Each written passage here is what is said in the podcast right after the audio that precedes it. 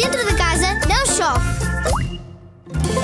Com fita cola, junta muitas folhas de papel de forma a fazer um uma serpente muito comprida. Agora, com lápis de cor ou canetas, começa a desenhar numa ponta da serpente e a tua amiga noutra, ou amigo. Uma grande taça de esparguete malvado que tenta comer a carne picada com o molho de tomate. Uma bola que corre para não ser apanhada por um cão. Quanto mais engraçado, melhor. Contem um ao outro o que vão desenhando, assim não só constroem uma história juntos, como também fazem um desenho muito, muito comprido.